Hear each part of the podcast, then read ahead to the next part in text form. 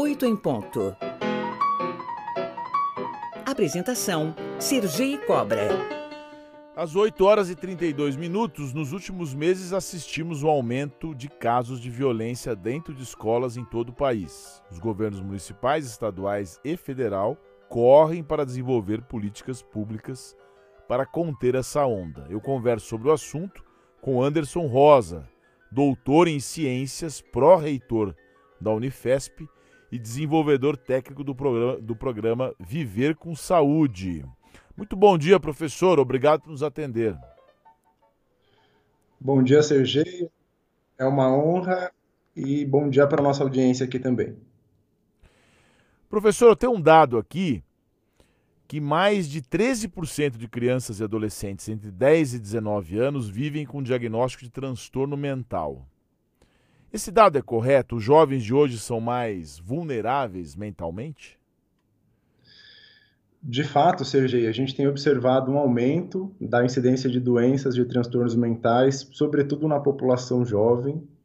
São doenças de difícil diagnóstico, né, sobretudo porque na nossa sociedade nem todo mundo tem acesso a profissionais para fazer esse tipo de diagnóstico, mas a gente tem observado sim, inclusive de suicídio, né, que é algo que nos preocupa demais, e essa faixa etária de população jovem é quem mais tem sido acometida no momento.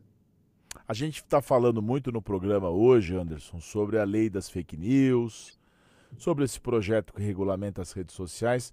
O quanto, é, o quanto as redes sociais influenciam nesse aumento, se é que houve um aumento, desses adolescentes com diagnóstico de transtorno mental? É.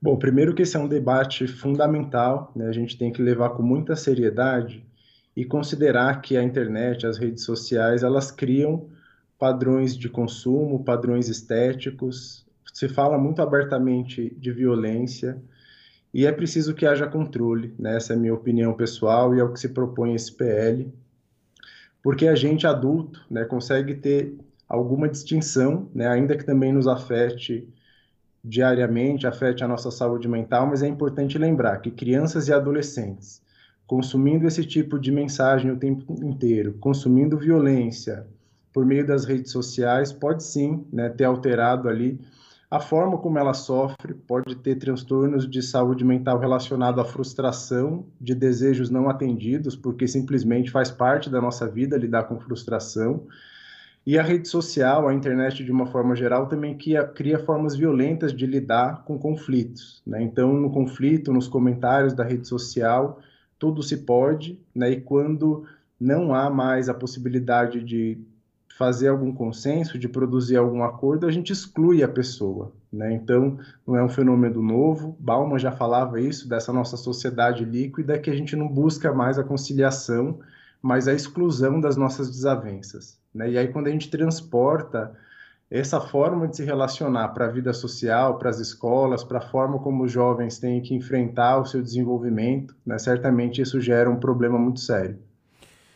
Agora você me fez pensar, você falou de Bauman, essa violência, ela não é mais lato senso, porque na medida em que a internet e os meios de comunicação exigem que você tenha sucesso, até os coaches se afaste de pessoas tóxicas, você também não cria essa exclusão de maneira mais evidente e também tá, causa uma angústia na, na criança e, e no ser humano, no adulto também?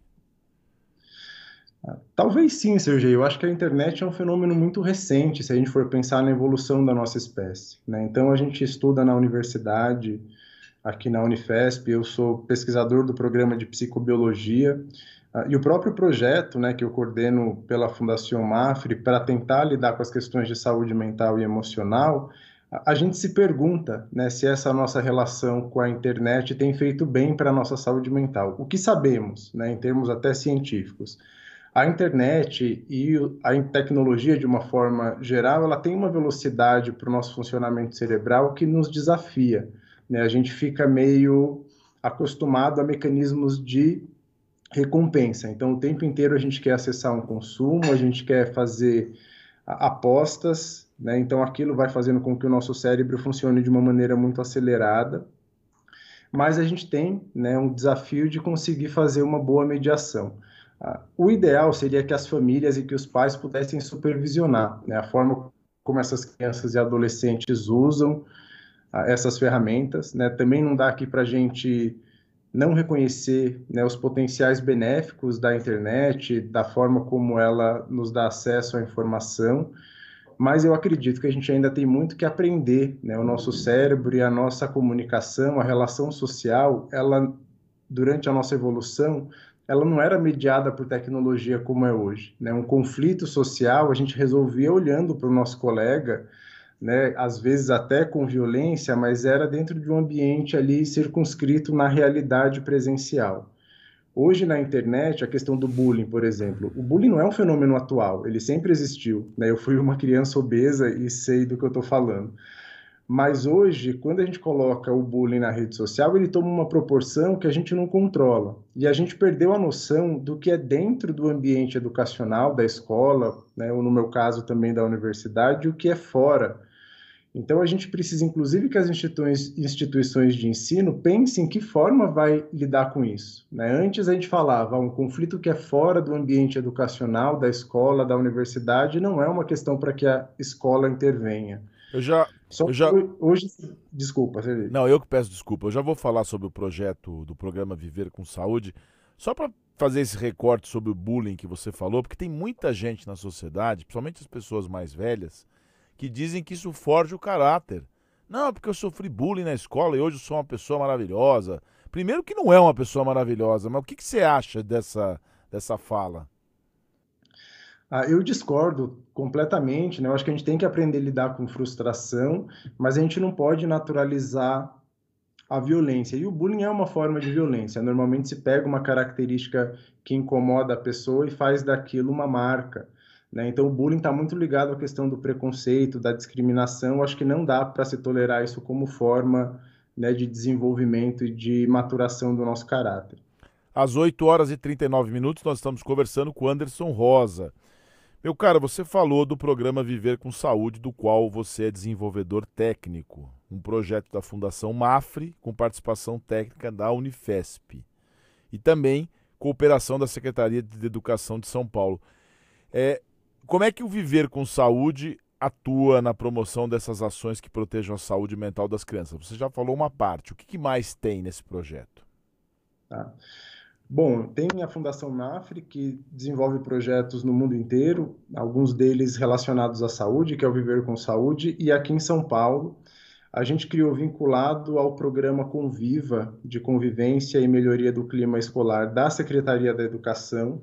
É importante frisar que esse projeto ele foi criado logo depois dos ataques e atentados na escola de Suzano, Raul Brasil, e a ideia era que justamente a gente pudesse capacitar as escolas como um local de promoção da saúde.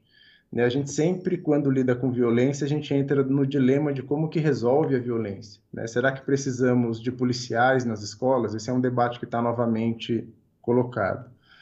E a gente precisa lembrar que a escola é o local por excelência da prática pedagógica. Né? Então, acredito que a gente pode desenvolver nos professores, nos dirigentes escolares, a criação de um ambiente saudável, né, no qual a gente possa, aí sim, formar os nossos jovens e estudantes por meio da conciliação, da justiça restaurativa, da mediação de conflitos, tirar um pouco, né, refletir um pouco sobre esse papel da violência no bullying da vida dessas crianças.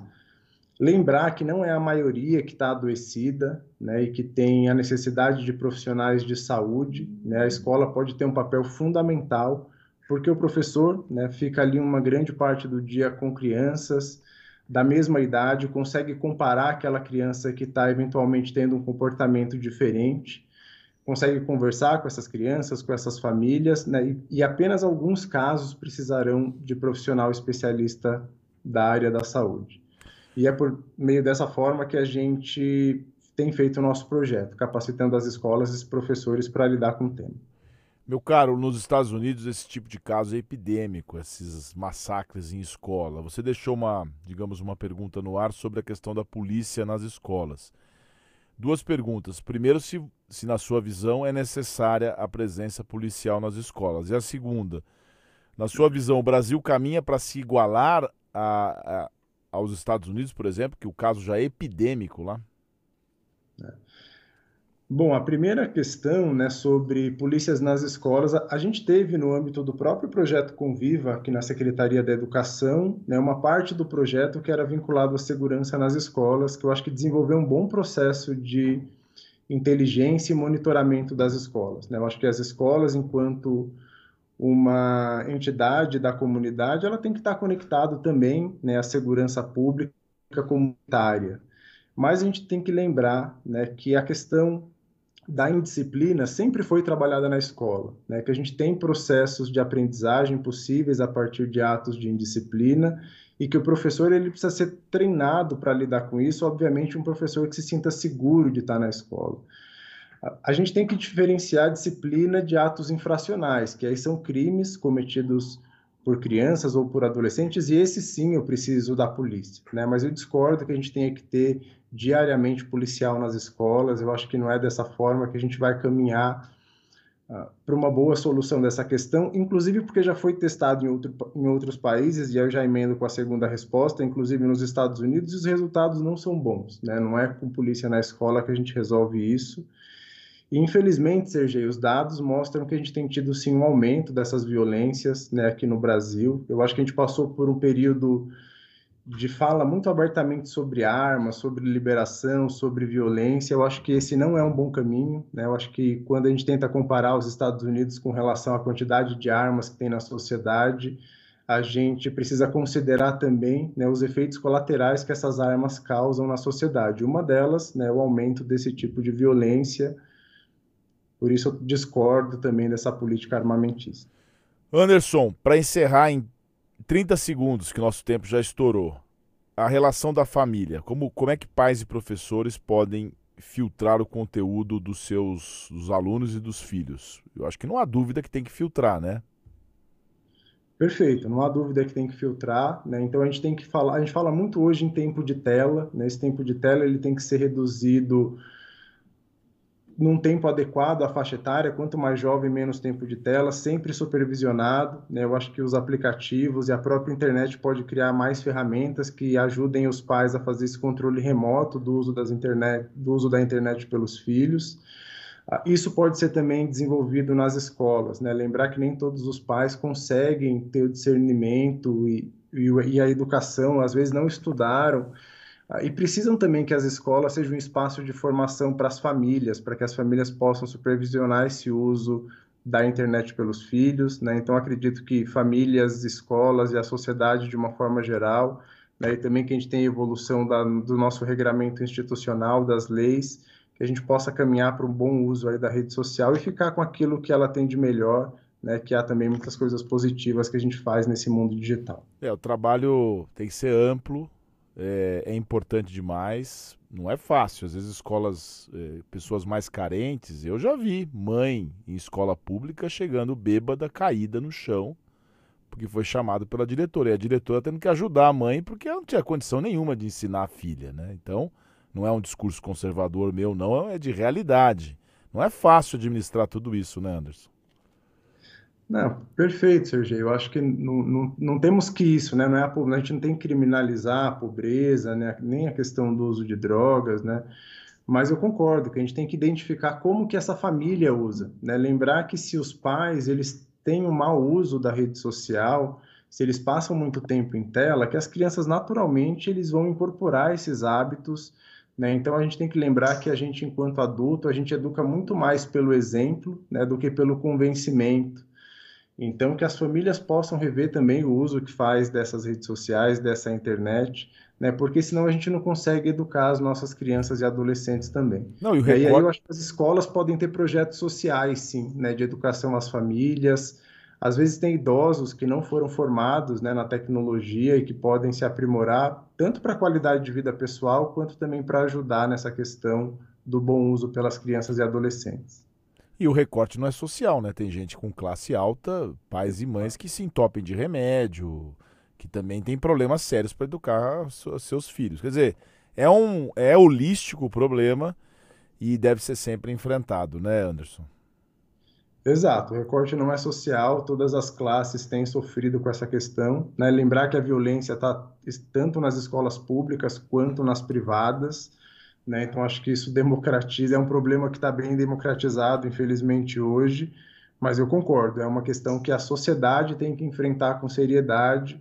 Eu acho que agora a gente tem um momento de debate, eu estava te ouvindo agora há pouco, né, falando da urgência de tramitar esse projeto e eu concordo que é momento da gente fazer um amplo debate, né? não sei se essa urgência nos favorece nesse momento, porque eu espero que ao final a gente tenha um regramento bom, muito melhor do que o que a gente não tem hoje, né? Que é a completa liberdade mal usada que tem causado efeitos colaterais para nossa sociedade.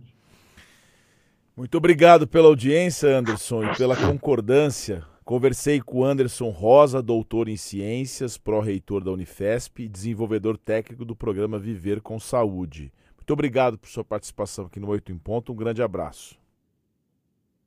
Abraço e bom dia.